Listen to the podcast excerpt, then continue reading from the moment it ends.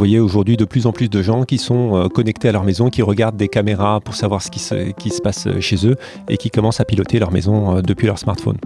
On va parler de maisons connectées cette semaine dans Monde Numérique. Avec Marc Westermann de la société Somfy, on parlera surtout des usages dans ce domaine, et puis du protocole Mater qui devrait rendre bientôt compatibles tous les objets intelligents de la maison. Enfin, on parlera de données personnelles. Vous allez voir comment les questions de souveraineté numérique se cachent jusque dans nos interrupteurs. Et alors que la maison devient de plus en plus connectée, voici justement une innovation qui pourrait bien nous changer la vie. Un chargeur sans fil à distance. C'est une techno assez incroyable que s'apprête à commercialiser l'entreprise française Arcos et il paraît que ce n'est même pas dangereux pour la santé. La recherche sans fil, euh, c'est pas quelque chose de nouveau. Et la révolution, et, ça devient donc une techno tout à fait disruptive, c'est d'éviter euh, les obstacles et donc d'éviter les êtres humains. Tiens, si on reparlait un peu de métaverse aussi, ce projet de monde virtuel de Mark Zuckerberg, vous allez entendre un pionnier français du métaverse. Il avait créé le deuxième monde il y a près de 25 ans pour le groupe Canal+, Alain Lodiberder. Moi, je voulais faire un monde persistant. C'était ça qui m'intéressait. Dans un jeu, on pouvait se rencontrer avec son avatar. On pouvait euh, aussi euh, visiter des musées et on pouvait aller dans des magasins le métavers avant l'heure. Rendez-vous tout à l'heure pour la suite. Et puis c'est pas tout, juste avant, on va parler de réparation d'iPhone, de liseuse électronique et de cloud. Je suis Jérôme Colombin, journaliste spécialiste des technologies. Bienvenue dans Monde Numérique numéro 23 du 20 novembre 2021. Et oui, déjà 23 numéros et vous êtes là et vous êtes surtout de plus en plus nombreux. Merci notamment à quelques auditeurs qui m'ont adressé cette semaine encore des messages très sympas. Euh, Choupa C29, Hervé Croisier, François SLN, ou encore euh, Thierry Clermont, euh, ce dernier sur YouTube. Oui, car Monde Numérique est disponible également sur YouTube. Euh, merci à vous tous pour vos commentaires. C'est grâce à vous et pour vous que Monde Numérique existe. Rappelons que ce podcast est disponible sur toutes les applis de podcast, donc Apple Podcast, Spotify, Podcast Addict, etc. Sur l'application Tumult également, où vous pouvez réagir en temps réel en écoutant l'épisode, et sur le site mondenumérique.info, où vous pouvez écouter l'émission chapitre par chapitre, et aussi vous inscrire à la newsletter afin de recevoir euh, les nouveaux épisodes automatiquement chaque samedi matin dans votre boîte mail.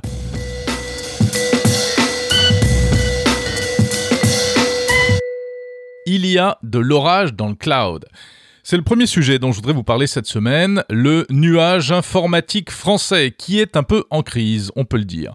Le cloud, on le rappelle, ce sont euh, tout simplement des, serveurs informatiques, du stockage déporté dans des data centers et surtout, surtout des applications logicielles euh, pour les entreprises.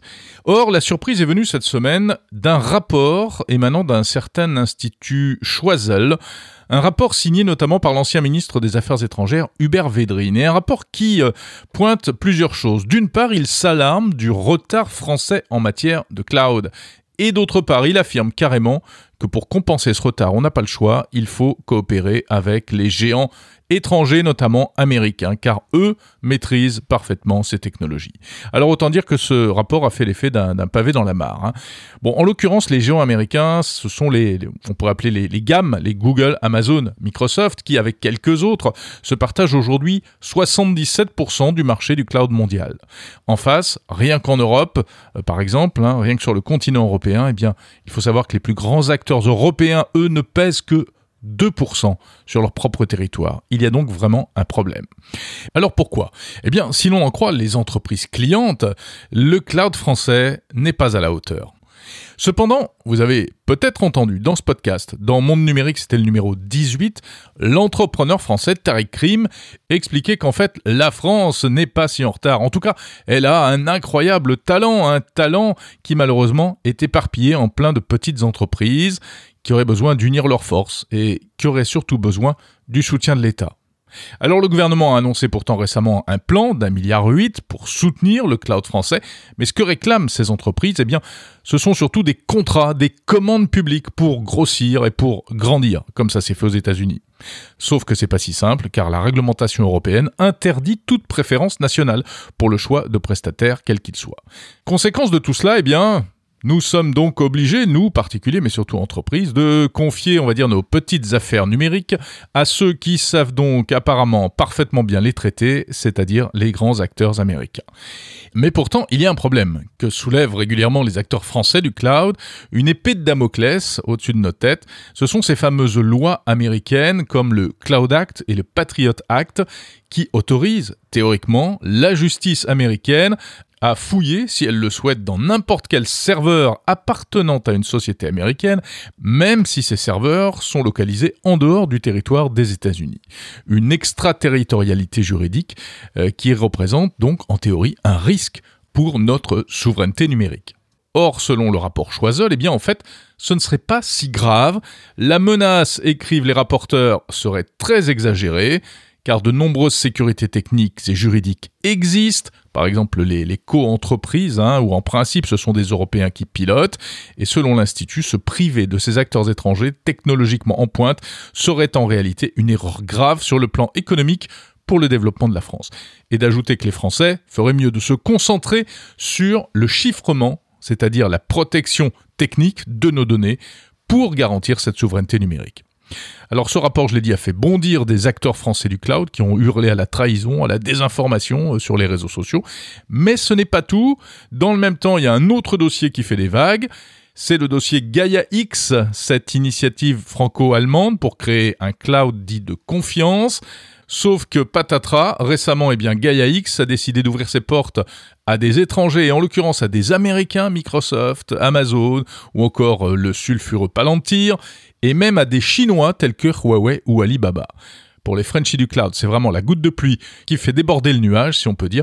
Et du coup, l'un des membres pourtant cofondateurs de Gaia X, hein, l'entreprise française Scaleway, filiale du groupe Iliad de Xavier Niel, vient de claquer la porte de Gaia X. Voilà, c'est un peu compliqué, mais on sent vraiment qu'il se passe quelque chose en ce moment. Le nuage en question est donc très gris et on ne sait pas trop quand le beau temps va revenir. Plus simple et plus concret peut-être. Euh, et si vous répariez vous-même votre iPhone ou votre MacBook Si vous vous en sentez capable et que ça vous tente, eh bien ce sera possible à partir de l'année prochaine. Apple va frapper un grand coup en matière de euh, durabilité hein, de ses produits high-tech en offrant à partir de 2022 la possibilité de changer soi-même des pièces défectueuses sur son smartphone. Donc euh, batterie, écran, capteur photo, etc. Si ça tombe en panne, vous pourrez vous connecter à un site spécial qui s'appellera Self-Service Repair Online Store, sur lequel vous pourrez acheter des pièces détachées d'origine et des outils spéciaux pour jouer vous-même au petit réparateur. Ça va démarrer donc en 2022 aux États-Unis, ensuite dans d'autres pays dans le courant de l'année. Alors ça ne concernera que les iPhone 12 et 13, puis les ordinateurs MacBook M1, donc dernière génération. C'est une réponse en fait aux, pressions de plus en plus fortes euh, en Europe, mais aussi aux États-Unis, euh, sur les grands constructeurs pour qu'ils améliorent la durabilité de leurs produits. Parce que c'est vrai qu'aujourd'hui, si on veut faire réparer un iPhone, eh bien, il faut aller dans un Apple Store ou chez un réparateur agréé et ça coûte très cher, ou bien on peut aller chez un réparateur de quartier, mais alors là, euh, parfois le travail est mal fait d'une part, mais surtout ce ne sont même pas les pièces d'origine. Donc ça devrait changer. Reste cependant à savoir à quel prix seront vendues ces pièces détachées, et puis quelles garanties seront offertes si on répare soi-même son iPhone. Est-ce que c'est juste de la poudre aux yeux de la part d'Apple ou bien c'est une véritable avancée en matière de durabilité des produits?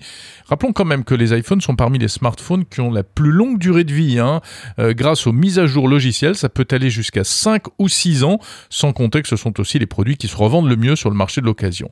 En tout cas, c'est intéressant cette démarche et il faudra voir si d'autres marques de high-tech suivent cette voie, qui va donc être ouverte par Apple. À l'approche de Noël, je voudrais vous parler euh, d'une famille de produits plutôt sympa parce que ça fait toujours un, cadeau euh, agréable euh, pour quelqu'un d'autre ou pour soi-même d'ailleurs. C'est la liseuse électronique, le livre électronique. Personnellement, c'est vraiment l'un de mes appareils high-tech préférés. Même si moi j'utilise aussi mon smartphone pour lire des livres, c'est vrai, avec un grand écran, ça, le fait, mais dès qu'il y a du soleil, ben on ne voit plus rien sur un smartphone. Donc il faut une vraie liseuse à encre électronique Et en cette fin d'année, ben, il y a pas mal de modèles différents sur le marché. C'est pas forcément simple de s'y retrouver. Vous avez principalement trois marques en fait. Hein. Kobo, Bookin et Amazon avec ces fameuses Kindle. Kindle qui vient d'ailleurs de fêter cette semaine ses 14 ans. Alors, ce qui les différencie, ces trois marques, surtout, c'est le format numérique de lecture. C'est-à-dire que Kobo et Bookin acceptent le format EPUB, qui est très répandu. On trouve à la fois des livres payants mais aussi gratuits en EPUB. Kindle, lui, ne fonctionne qu'avec le format propriétaire d'Amazon. Mais il faut bien avouer que l'offre de livres est gigantesque. Donc en gros, si vous êtes Amazon addict, euh, Kindle c'est fait pour vous, mais si vous êtes au contraire anti-Amazon, eh ben vous avez Kobo ou Bookin. Donc des appareils, on en trouve à tous les prix. Ça démarre à 70 euros environ, jusqu'à plus de 200 euros. Mais franchement, un conseil, mieux vaut éviter les liseuses bas de gamme, parce qu'il y a quand même des différences qui jouent sur le confort de lecture, la, la définition, la qualité de l'écran, etc. Parmi les nouveautés du moment, ben justement, on peut signaler la nouvelle Kindle Paperwhite qui vient de sortir. C'est une liseuse de milieu de gamme euh, avec un écran assez grand de 6 pouces qui est plus large que ce qu'on avait avant. Euh, ça fait une plus grande surface d'affichage, c'est bien, ça fait plus de lignes de livres, mais c'est un peu plus difficile à tenir d'une seule main, c'est le problème. Alors malgré son nom, cette Paperwhite n'affiche pas des pages blanches comme un livre papier, hein, évidemment, euh, mais on peut régler la température de couleur, c'est-à-dire qu'on peut faire varier entre une teinte plutôt bleutée ou plutôt jaune, euh, qui est moins fatigante pour les yeux, notamment en fin de journée. Bon, il y a pas mal de promos à l'approche de Noël sur ces liseuses, notamment aussi à l'occasion du Black Friday euh, la semaine prochaine, avec des prix chocs, notamment sur certaines Kindle. Mais attention, c'est parce qu'Amazon a, trouvé un truc euh, qu'on aime ou qu'on n'aime pas, c'est la publicité, c'est-à-dire que vous pouvez acheter certaines liseuses moins chères, mais vous aurez de la pub en permanence ici et là sur votre écran. Voilà, pour en savoir plus euh, d'une manière générale, tiens, sur euh, tous les produits high-tech intéressants cette fin d'année, je vous invite à regarder les émissions vidéo qu'on vous a concoctées avec mon camarade François Sorel sur 01 TV dans le cadre de la Labo Week, une série d'émissions thématiques pour vous aider à y voir clair parmi les produits high-tech de fin d'année. Voilà. C'est fini pour l'actu, vous écoutez toujours Monde Numérique, et je vous invite à poursuivre la balade avec mes invités de la semaine.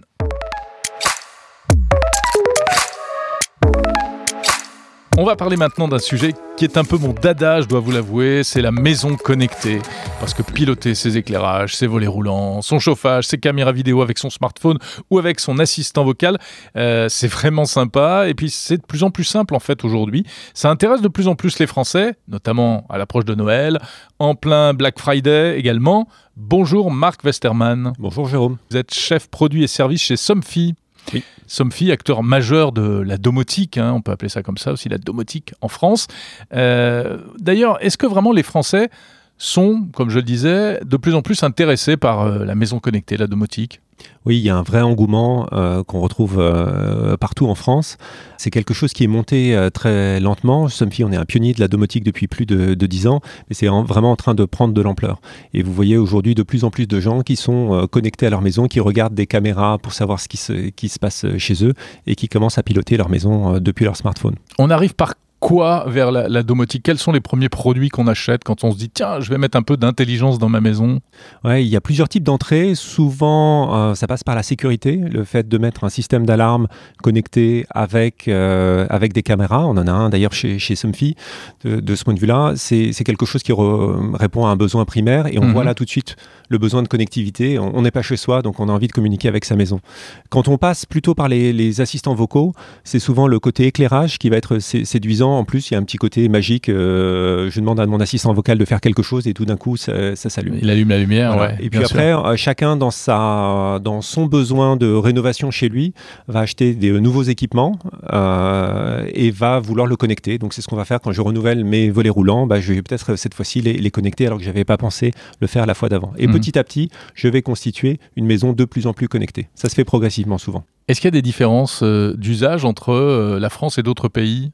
Euh, oui, euh, chez Somfy, on a la chance d'être présent dans 60 pays dans le monde, donc on voit des différences euh, d'usage. Et par exemple, chez les, les Français, typiquement, quand je, je pars de chez moi, je peux lancer éventuellement un scénario qui va fermer mes volets roulants et mettre en route mon système d'alarme. Et les Allemands vont faire quasiment exactement l'inverse, c'est-à-dire qu'ils vont bien mettre le système d'alarme en, en, marche, mais ils en sont moins friands que nous.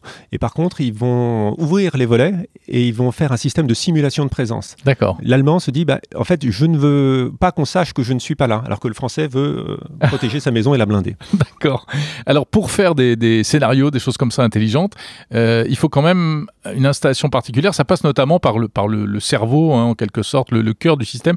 Il faut installer ce qu'on appelle une box domotique. Il y en a plusieurs sur le marché. Euh, vous en avez une chez Somfy. En plus, vous venez d'en sortir une nouvelle. Euh, Qu'est-ce qu'elle a de particulier? Oui, elle s'appelle Taoma Switch. On l'a lancée en mai dernier.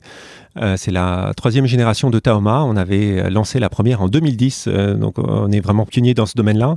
Et sa, sa particularité, c'est de parler à la fois les, les protocoles du passé, euh, RTS, euh, du présent, euh, IO, Home Control, un, un, protocole développé par Somfy, Velux et, et, Atlantic, et puis aussi ceux du, du futur, euh, Zigbee, et qui prépare les, les générations d'après. Et on l'a vraiment pensé avec l'aide d'une anthropologue qui est allée chez nos clients pour comprendre justement les quelques clients encore rétifs à la maison connectée comment ils vivent chez eux et qu'est-ce qu'il leur faut pour passer là. Donc on a étudié cette solution, on a inclus par exemple des boutons sur la box elle-même pour pouvoir piloter lancer des scénarios très simples. Euh, la box est dans mon entrée, je pars de chez moi, j'appuie sur un bouton, mes volets, car je suis français, mes volets mm -hmm. vont se fermer, mes lumières s'éteindre et le système d'alarme s'activer en un seul euh, toucher de, du bouton et non, et non quelque chose de compliqué. Ouais. Alors bon, c'est pas insurmontable, mais c'est vrai que ça fait une étape quand même un peu technique. Tout le monde ne sait pas forcément qu'il faut euh, installer un truc comme ça chez soi pour que ça marche.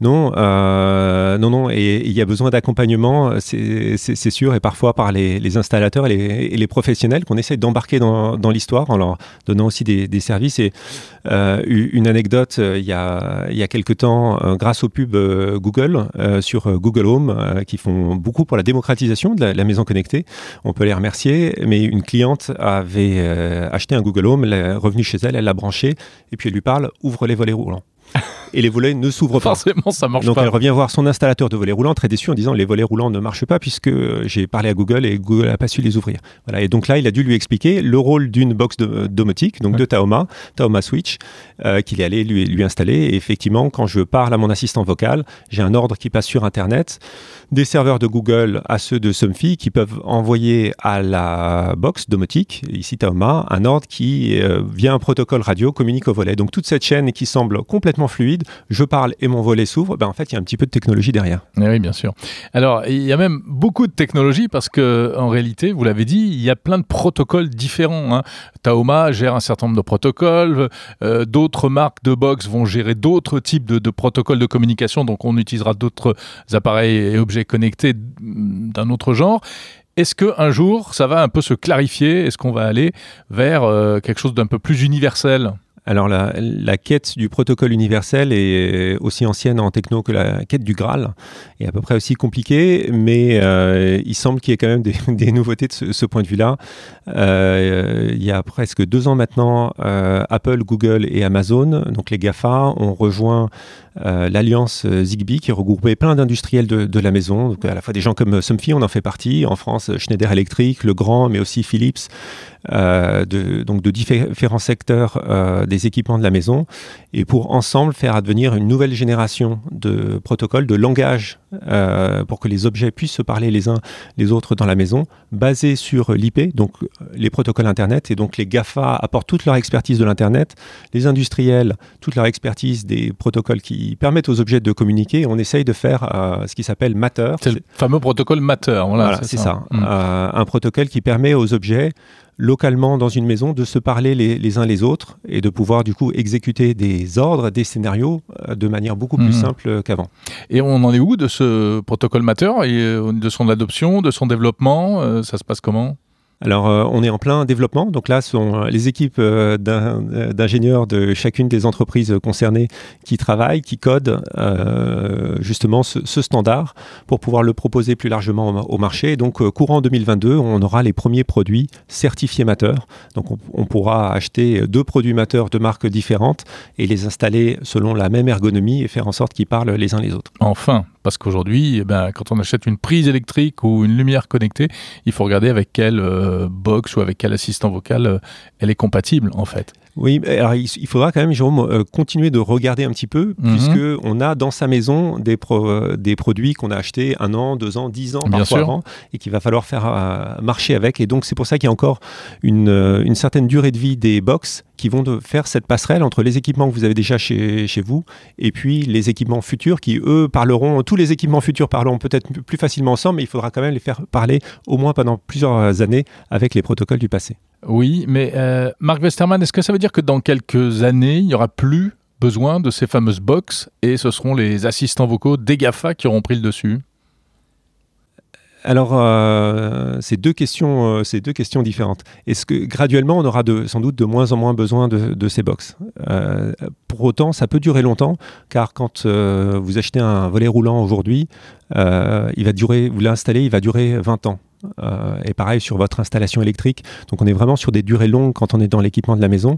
Et donc ceux que vous achetez aujourd'hui sur un protocole euh, euh, historique, qui n'est pas mhm. encore le, nouveau, bah, dans 20 ans, moi, je vais encore vous assurer la compatibilité parce que c'est ma promesse à vous en tant que, client. Donc pendant cette durée-là, il faudra pour un public de plus en plus restreint, mais il faudra quand même maintenir un certain nombre de box, de passerelles qui permettent aux différents protocoles de, se, parler. Puis après, il y a une autre question que vous, vous pointez qui est très importante, c'est est-ce que vous voulez tout donner aux GAFA mhm. Vous leur donnez déjà beaucoup au travers de votre smartphone. Est-ce que vous voulez euh, garder un peu de ce qui se passe dans la maison pour, euh, pour vous? Ça, c'est un enjeu du monde à venir. Oui, et notamment tout ce qui est données, euh, finalement, des données comportementales. On sait à quelle heure je rentre, à quelle heure j'allume mes lumières ou je les éteins, etc. Vous, comment est-ce que vous faites chez Somfy pour gérer ces, ces données-là? Est-ce qu'elles sont en sécurité, mes données, si, si j'achète un produit Somfy? Alors, je, je l'espère, et en tout cas, on se donne beaucoup de mal pour que, que ce soit le cas. donc, Somfy, c'est une boîte française, européenne. On respecte la réglementation RGPD. On a développé notre propre cloud IoT depuis plus de 10 ans pour avoir euh, à la fois cette, indépendance, cette sûreté et, une certaine frugalité aussi, ne pas dépendre de, des solutions euh, tierces. Euh, on fait de, l'encryption de type bancaire pour les, protéger, un certain nombre de, tests de, hacking, et donc c'est ce qu'on va essayer de faire pour, pour protéger vos données. Mhm. Elles sont dans, un cloud, euh, vous l'avez dit donc, donc elles sont dans un cloud qui est hébergé aujourd'hui chez OVH. Français donc Donc euh, cloud, cloud français, et effectivement c'est un investissement constant pour, pour à la fois les, les, protéger et de, toute exploitation abusive. Merci Marc Westermann, chef produit et service chez Somfy. Merci Jérôme. Ah, c'est vraiment bien la maison connectée. Et on va parler maintenant d'une innovation qui, si elle se confirme, eh bien écoutez, n'ayons pas peur de mots, est carrément révolutionnaire. Imaginez pouvoir recharger vos objets connectés sans les brancher sur le secteur, sans jamais les, brancher avec une prise, ni même euh, les poser sur un chargeur à induction, parce qu'on commence à connaître les chargeurs à induction. Non, là, vraiment, ce seraient des objets connectés qui se rechargeraient tout seuls à distance. Comment Eh bien grâce à un chargeur euh, ultra plat, ultra fin, dissimulé euh, dans le plafond par exemple. Bref, de la vraie recharge sans fil. Enfin, c'est une technologie mise au point par une entreprise américaine qui s'appelle Osia, une techno brevetée appelée euh, Kota, Kota Real Wireless Power, et qui va être récompensée au prochain CES de Las Vegas. On le sait dès à présent, elle va recevoir un prix. Ce n'est donc plus un rêve, la vraie recharge sans fil arrive. A priori, c'est très sérieux. La chaîne américaine de supermarché Walmart aurait passé un contrat avec Osia pour équiper ses magasins afin de recharger à distance euh, les étiquettes électroniques dans les rayons. Le constructeur automobile Toyota a également signé un partenariat. Et ce n'est pas tout, les premiers produits grand public vont sortir également, montres connectées, caméras de surveillance pour la maison, etc.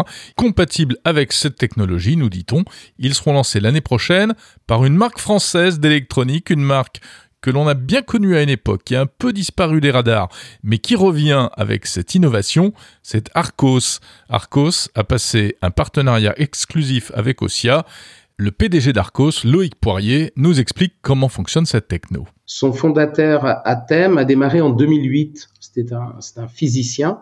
Et en fait, il s'est appuyé sur la technologie euh, proche du Wi-Fi, 2,4 et 5,8 GHz.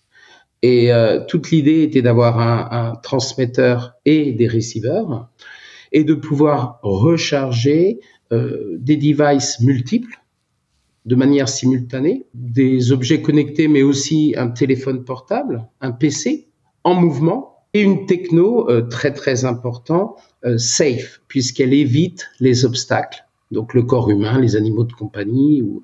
donc tout à fait safe. Alors vous dites safe, c'est-à-dire euh, qu'il n'y a aucun problème pour la santé, alors qu'il s'agit quand même d'électricité euh, dans l'air. Comment est-ce possible, Loïc Poirier? Et c'est pas moi qui le dis, c'est euh, FCC qui est l'organisme de, de certification américain qui est très dur en la matière, et c'est également CE euh, qui a autorisé OSIA sur toute l'Europe. safe parce qu'en fait, au lieu d'avoir un signal qui soit droit vers l'objet, le signal va contourner les obstacles.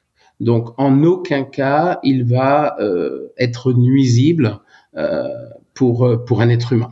C'est-à-dire que si je suis dans la pièce, oui. le signal va m'éviter. Tout à fait.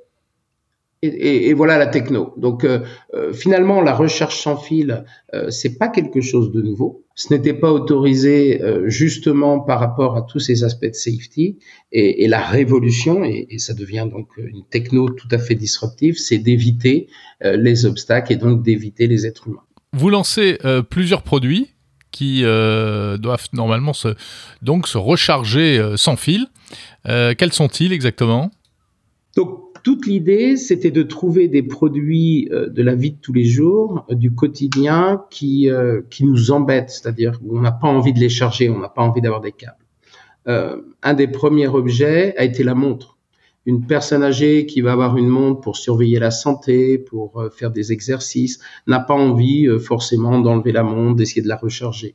Et donc là, la montre va automatiquement se recharger quand la personne arrive à son domicile. Un autre objet euh, pour les gens qui ont des animaux domestiques, euh, les pet trackers par exemple, sont des euh, objets où il est très difficile de recharger un produit équipé d'une puce 4G ou, GPS. Et là, typiquement, plus jamais besoin de, de charger. Donc les pet trackers, hein, c'est un petit un petit appareil euh, qu'on met qu'on accroche à son chien pour le retrouver. Comme dans le collier, hein, donc voilà. Typiquement dans le collier. Comme pour les clés en fait. Voilà, comme pour un key finder, comme pour les clés. Un autre objet, et là je pense que c'est révolutionnaire, une caméra typiquement où euh, on n'a pas envie de câbler des caméras dans son domicile. Euh, mais on a besoin de caméras, des caméras sans fil qu'on va pouvoir poser un peu partout et ne plus jamais avoir à charger euh, une caméra, c'est un pas très très important. Voilà. Plus compliqué bien évidemment pour faire un smartphone ou, un PC. Mais pourquoi pas avoir une tablette, là encore, euh, qui ne sera plus jamais à charger. Donc le smartphone et le PC, ce sera pour plus tard. La tablette, c'est une évidence pour 2022. Le smartphone, ce sera sans doute pour plus tard. Et alors, au niveau installation, qu'est-ce qu'il faut euh, brancher chez soi, Loïc Poirier? Donc il faut une antenne principale qui est un, 20 cm par 20 cm, très fin, un, petit, un petit carré. Et ensuite, il faut bien évidemment euh, que les objets aient le receiver, c'est-à-dire le composant euh, installé à l'intérieur euh, bah, de l'objet connecté, du PC. Donc ça peut être sous forme de dongle pour un PC, mhm. mais pour un objet connecté, bien sûr, nous allons l'intégrer. C'est une petite puce qui fait à peu près un centimètre carré qui est intégré dans l'objet connecté. Alors ce qui change, c'est nous avons euh, la possibilité de changer véritablement l'ergonomie des objets. Vous imaginez que la batterie n'a plus besoin d'être euh, d'être grosse. On peut avoir des batteries extrêmement fines puisqu'elles sont constamment sous charge. Donc on va pouvoir faire des montres très très fines. On va pouvoir faire un pet tracker pour chat très très fin. Donc l'ergonomie change. L'empreinte euh, carbone change énormément puisque vous n'avez plus de câbles, mais vous n'avez aussi donc beaucoup moins de batterie. On arrive à économiser plus de 80% de la batterie. Donc ça a un impact euh, vraiment fort sur l'empreinte carbone, ça a un impact sur la facilité puisque vous n'avez plus rien à câbler. Et, euh, et, comme je le disais, FCC et CE, c'est une c'est une assurance bah, de safety pour pour le consommateur. Et alors combien ça va coûter euh, Parce, qu'il faut s'équiper? Oui, donc il faut s'équiper de, l'antenne principale qui sera euh, à 500 euros euh, TTC. Et, ensuite, les appareils varieront entre 49 euros et 200 euros. le surcoût pour l'objet connecté ou l'appareil est une, c'est à peu près une vingtaine d'euros dans l'appareil. Donc charge à nous maintenant d'aller comprendre les objets connectés utiles qui qui veulent se passer de, de fils de câblage. Donc la caméra est un bon exemple, la montre est un bon exemple. Nous allons également avoir un, appareil qui va mesurer la qualité de l'air et la température des pièces. Voilà. Et petit à petit, avoir de plus en plus d'objets connectés ainsi qui n'auront plus jamais besoin d'être chargés. Merci Loïc Poirier. Ben voilà, elle est pas belle la vie la recharge totalement sans fil, si l'on en croit Arcos et Ossia. Bon, moi j'ai hâte de voir un peu dans la pratique si euh, ça tient toutes ses promesses, ce truc-là. Puis est-ce que vous seriez prêt à installer un tel système chez vous, malgré les précautions qui viennent d'être euh, détaillées? Bon, rendez-vous l'année prochaine, hein, après le CES de Las Vegas, pour découvrir tous ces produits en détail. On sera bien entendu au CES de Las Vegas cette année. On va reprendre les bonnes habitudes, on aura l'occasion d'en parler.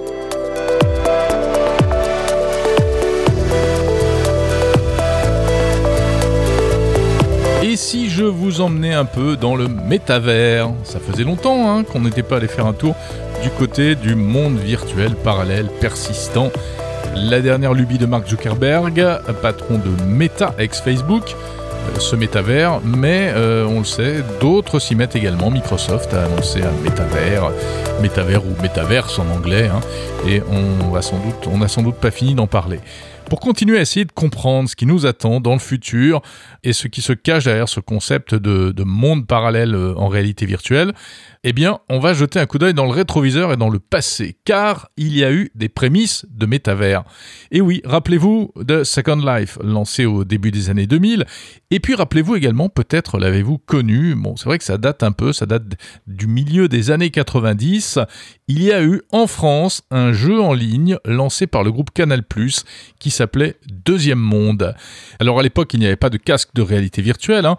tout était uniquement sur euh, écran d'ordinateur, mais c'était quand même déjà très ambitieux. Un deuxième monde créé par Alain Le Diberder. Alors j'ai eu envie de voir un peu comment euh, eh bien, le créateur du deuxième monde euh, voyait le métavers d'aujourd'hui. Bonjour Alain Le Diberder. Bonjour. Alors, est-ce que d'abord euh, on peut rappeler un petit peu ce que c'était Deuxième Monde? Le Deuxième Monde, c'est un projet donc qui date de 94, qui était une communauté virtuelle en 3D dans Paris il y avait tous les ingrédients de ce qu'on appelle maintenant le métavers, c'est-à-dire qu'on avait développé un, le premier éditeur d'Avatar, s'appelait Avatar Studio, qu'on a ensuite vendu aux Coréens, euh, qui a été ensuite imité par Nintendo. On avait chaque euh, personne avait un, un appartement.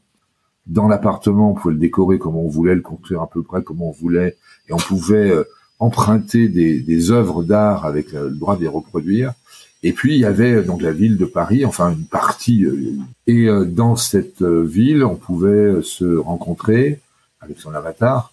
On pouvait aussi visiter des, musées et on pouvait aller dans des magasins. Donc il y avait la Fnac, le Virgin Megastore, un magasin Kodak, un magasin Peugeot, un magasin, il y avait Capgemini, etc. Enfin bref, il y avait une dizaine de boutiques. Il y avait la Tour Eiffel aussi. Oui, il y avait un gros effort fait sur le, le, graphisme. Hein. Je me souviens, c'était le studio Cryo, c'est ça, qui avait fait ça à l'époque? Alors voilà, en fait, au départ, moi, je voulais faire un monde persistant. C'était ça qui m'intéressait euh, dans un jeu. C'était un petit peu trop tôt. Donc, en fait, très vite, on a confié le développement, enfin Canal Plus et moi-même, euh, j'avais créé une filiale, c'était Canal Plus Multimédia. On a confié le développement à, à Cryo, donc avec Philippe Ulrich, donc en fait, la première version, c'était une boîte qui se vendait. Euh, je me rappelle, ça coûtait 350 francs. Euh, et euh, il y avait dedans un jeu, mais qui était en réalité offline. Et puis il y avait la possibilité de se connecter donc à ce deuxième monde qui était lui online, qui était le premier. Et donc je pense qu'au début, on a dû avoir un taux de pénétration des, des internautes de 70% à peu près, euh, hmm. parce que c'était la, je crois, la seule application euh, grand public euh, pour Internet. Et il faut voir aussi qu'on a été les premiers, on a inventé en France la publicité sur Internet. Parce qu'on a créé euh, une, euh, avec quelqu'un est venu nous voir en fait qui s'appelait Stop, Stop Niki et qui a créé une, filiale, enfin une, société qui s'appelait Numériland. Et Numériland, dès 96, a commencé à démarcher les, les, les, les firmes pour acheter de l'espace publicitaire dans, dans le deuxième monde. Alors, qu'est-ce que vous avez tiré comme euh, enseignement de tout ça, Alain Le Diberder? Et du coup, quel regard vous portez sur euh, les euh, projets actuels de métaverse Alors, pour ce qui est du, deuxième monde, on s'est très vite rendu compte, bon, c'était très marrant à, faire et pour les utilisateurs à vivre parce que c'était en avance. Quand il y avait le fait de faire des musées virtuels, tout ça, c'était nouveau. Mais on s'est rendu compte que ce qui marchait dans la durée, c'était un outil de communication. C'était en fait un, chat en 3D quoi, en réalité. Et comme à mesure du, du temps, il y avait il y avait ICQ, il y avait d'autres formes de, de, de développement. Le, le portable n'existait pas non plus au début, euh, et donc euh, on s'est rendu compte qu'en fait il fallait euh, changer de, de modèle et en fait laisser vivre le deuxième monde comme une communauté autonome. Et c'est créé, on a suscité la création d'une association qui s'appelle les Bimondiens, qui a d'ailleurs survécu au deuxième monde. Et en fait, le, le, le monde était autogéré. On avait notre régie publicitaire et euh, on avait un, un, donc quelque chose qui tournait tout seul. Simplement, après, il y a eu un certain Jean-Marie Messier qui, quand il est arrivé en rachetant Canal+, a, euh, a fait en sorte que ça, que ça, ça s'est arrêté. Euh, moi, j'ai été viré par Messier parce que je ne comprenais pas sa stratégie Internet, ce que je revendique comme une légion de Euh, et, bah oui, avec le recul, forcément. Euh, oui, enfin, et, et, même tout de suite, c'est beaucoup planté. En fait, c'était ouais. une vision qui était euh, qui, qui n'allait pas, quoi. Ouais. Et, euh, et donc, quand je suis parti, euh, ils ont supprimé par punition le, le, le, deuxième monde qui marchait tout seul. Hein. C'était une régie externe, une association externe, et, et puis 4-5 serveurs. Quoi. Bon, bref, ça, c'était le, le, le, le, deuxième monde qui, qui, encore une fois, était rentable en, en, en fin de parcours. Hein. C'était, on a gagné de l'argent le deuxième monde. Alors ensuite, le, le métaverse, c'est un peu différent parce que je pense que l'essentiel de l'affaire, c'est un, un, une espèce de poudre aux yeux euh, d'opération de communication de, de, Zuckerberg, puisque Facebook a de gros problèmes. Donc euh, Zuckerberg et ses équipes ont besoin de rajouter une part de rêve dans leur, euh, dans leur affaire et le métaverse euh, sert à ça. Donc. Par exemple, la Corée va, va aussi faire son métaverse et veut mettre des services publics. Ils ont annoncé qu'ils allaient mettre d'ores et déjà des services publics dans l'univers virtuel. Est-ce que d'après vous, euh, ça a un sens? Est-ce que c'est, comme le dit Zuckerberg, euh, l'étape d'après euh, d'Internet et c'est le post, c'est l'ère du post mobile En théorie, oui. En théorie, oui. Dans un monde idéal, oui. Mais il y a un autre problème, quand même, une autre limite, c'est que, comme il le dit lui-même, il faut que ce soit ouvert et que toutes les entreprises, il faut qu'il n'y ait pas qu'il y ait que Facebook. Il faut qu'il y ait aussi euh, Google, euh, Twitter, Microsoft. Euh, et ça, bon, bonjour, hein, ça serait très difficile, il faudrait que les gens se mettent d'accord sur des normes. Et on voit pas bien l'intérêt qu'ils auraient à le faire. mais supposons que malgré tout, dans un monde idéal, il y a une sorte de paix des braves de toutes les entreprises et que ce métaverse soit quelque chose qui soit euh, polyvalent. Euh, mmh. euh, là, là, effectivement, ça serait possible. La question, c'est qu'est-ce que ça apporte de plus? Ce, que, ce, que, ce qui est mis en avant à chaque fois, notamment par Zuckerberg dans sa, sa vidéo, c'est l'immersion. Mais euh, je pense que c'est une grosse naïveté de, de compréhension de, de, ce que sont les êtres humains. Euh, et je pense pas que Facebook, et notamment Zuckerberg, connaissent très bien les êtres humains on peut être tout à fait immergé dans un livre de, de Jules Verne. Euh, on peut très bien être immergé en regardant un écran noir et blanc. L'immersion n'est pas une question euh, un peu bêta d'avoir un écran 360 degrés, un, un casque, etc. Et ça sera sans doute très beau, il y aura des démos euh, somptueuses. Mais au total, pour ce qui est de faire ses courses, payer ses impôts, euh, euh, draguer sur Tinder, etc., etc. Je vois pas bien ce que ça peut apporter de plus que ce qu'il y a déjà. On va faire euh, des trucs euh, plus performants, euh, avec beaucoup plus de pognon, avec beaucoup plus de 3D, avec des casques bien meilleurs. Mais tout ça, c'est des choses qui existaient auparavant. Mais ça sera sans doute mieux. Hein. C'est vrai que une, une Tesla, c'est mieux que les premières voitures électriques des années 2000. Mais c'est pas fondamentalement quelque chose de nouveau. Mmh. Donc le métaverse, vous n'y croyez pas vraiment Non, effectivement, la, la, promesse qui est un monde universel, immersif, c'est les pipeaux. Le métaverse, c'est du pipeau, Dixit Alain Le Diberder créateur dans les années 90 du deuxième monde. Voilà, eh bien ce sera le mot de la fin, enfin presque, de cet épisode de Monde Numérique. Euh, juste avant de vous quitter, euh, deux petits anniversaires, vite fait comme ça en passant. Aujourd'hui, ce 20 novembre, eh bien on fête les 36 ans d'un logiciel qui a un peu fait parler de lui. Enfin, c'est pas un logiciel, c'est un système d'exploitation. Il s'agit tout simplement de Windows. Il y a 36 ans, le 20 novembre 1985, lancement de la toute première version de Windows par Microsoft. Et ce Windows version 0, euh, version 1, enfin il n'avait pas de nom d'ailleurs, euh, ne connaîtra vraiment aucun succès. Ça n'intéressait personne en réalité parce que ça alourdissait un peu le fonctionnement de la machine en apportant, bon, certes une interface graphique qu'on pouvait manipuler avec une souris, mais dont personne n'avait besoin à l'époque. On se contentait tout à fait des lignes de code du MS-DOS pour faire tourner un ordinateur. Il faudra attendre en réalité Windows version 3 pour que cela commence à devenir intéressant, c'est-à-dire que ça, ça permette à des gens qui n'avaient aucune connaissance en informatique, enfin très peu, d'utiliser un PC. Et puis autre anniversaire, et alors celui-là c'est encore plus ancien, euh, ça date du même jour, le 20 novembre, mais 1972, il y a 49 ans exactement, sortait un jeu vidéo, le tout premier jeu vidéo qui allait euh, non pas révolutionner, mais véritablement eh euh, ouvrir la porte vers un, nouveau monde. Euh, c'était Pong. Atari lançait le jeu vidéo Pong, rappelez-vous, cette petite balle carrée avec euh, deux raquettes carrées.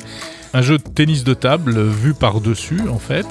Pong avait été développé par un ingénieur qui s'appelait Alan Alcorn et en fait, c'est amusant parce que c'était juste un, exercice pour tester les compétences de ce jeune développeur. Mais c'était tellement bien à l'arrivée que eh bien, Atari a décidé de commercialiser le jeu. Et pour la petite histoire, le créateur de Pong, Alan Alcorn, donc, sera celui qui recrutera Steve Jobs lorsque celui-ci viendra travailler chez Atari, bien avant euh, de créer Apple. Merci d'avoir écouté Monde Numérique numéro 23. Encore une fois, n'hésitez pas à me dire en commentaire euh, ce que vous pensez de ce podcast. Et puis surtout à, dire aux autres auditeurs, utilisateurs qui passent par là, pourquoi vous-même vous êtes euh, abonné, ce qui vous intéresse et euh, si ça répond à vos attentes. La semaine prochaine, on parlera notamment de crypto-monnaie. Un sujet très très tendance. Et on s'intéressera notamment à un aspect euh, peu connu, et c'est l'aspect politique et économique euh, des cryptos. Voilà, d'ici là, portez-vous bien, je vous salue, à samedi prochain.